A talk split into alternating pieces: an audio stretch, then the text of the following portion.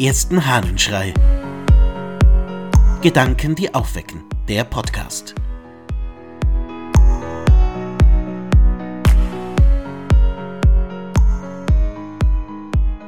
Ganz persönlich. Aus einem Gedicht des Isaak von Antiochien. Deine Natur hat sich in unseren Staub gehüllt, dein Glanz sich mit unserem Lehme bekleidet. Deine Gottheit ist in unserer Natur und unsere Natur in deiner Gottheit, unvermischt und unvermengt, unverändert und unverwandelt. Nicht verliere ich dich, weil du mich gefunden hast, noch verlierst du mich, weil ich dich gefunden habe. Deine Natur blieb, wie sie ist, und auch meine Natur, wie du sie geschaffen hast. Du bist nicht verwandelt worden, weil du mich angenommen hast, und auch ich bin nicht verloren gegangen, weil ich dein geworden bin. Du bist nicht verändert worden, weil du in mir Wohnung genommen hast, und auch ich bin nicht in dir aufgegangen, weil du mich angezogen hast.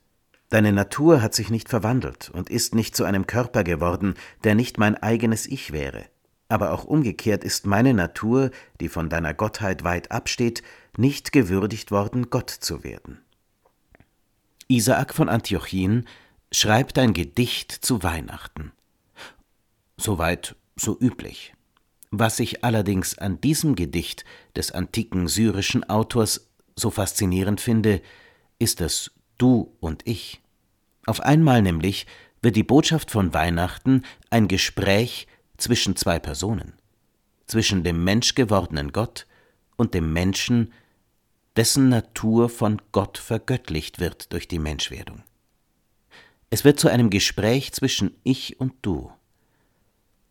Und auf einmal ist das Weihnachtsgeschehen nicht weit weg, ist es kein Die ganze Welt wird erlöst, Friede auf Erden, sondern es ist ein ganz persönliches Geschehen, was an Weihnachten passiert. Etwas, das mit meiner persönlichen Gottesbeziehung zu tun hat. Etwas, das mich ganz persönlich angeht und ich frage mich, ob wir nicht öfter Weihnachten so betrachten sollten, als das, was ganz persönlich mit uns zu tun hat.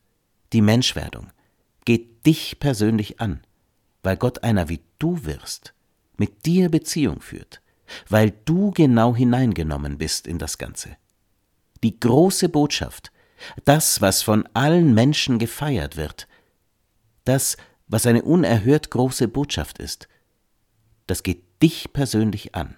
Hast du das schon einmal so bedacht? Ich glaube, wir dürfen diesen persönlichen Zugang durchaus haben, und ich wünsche ihn dir und mir. Ich wünsche dir einen Tag voll von der Wahrheit des Dus und des Ichs. Dein Ludwig Waldmüller.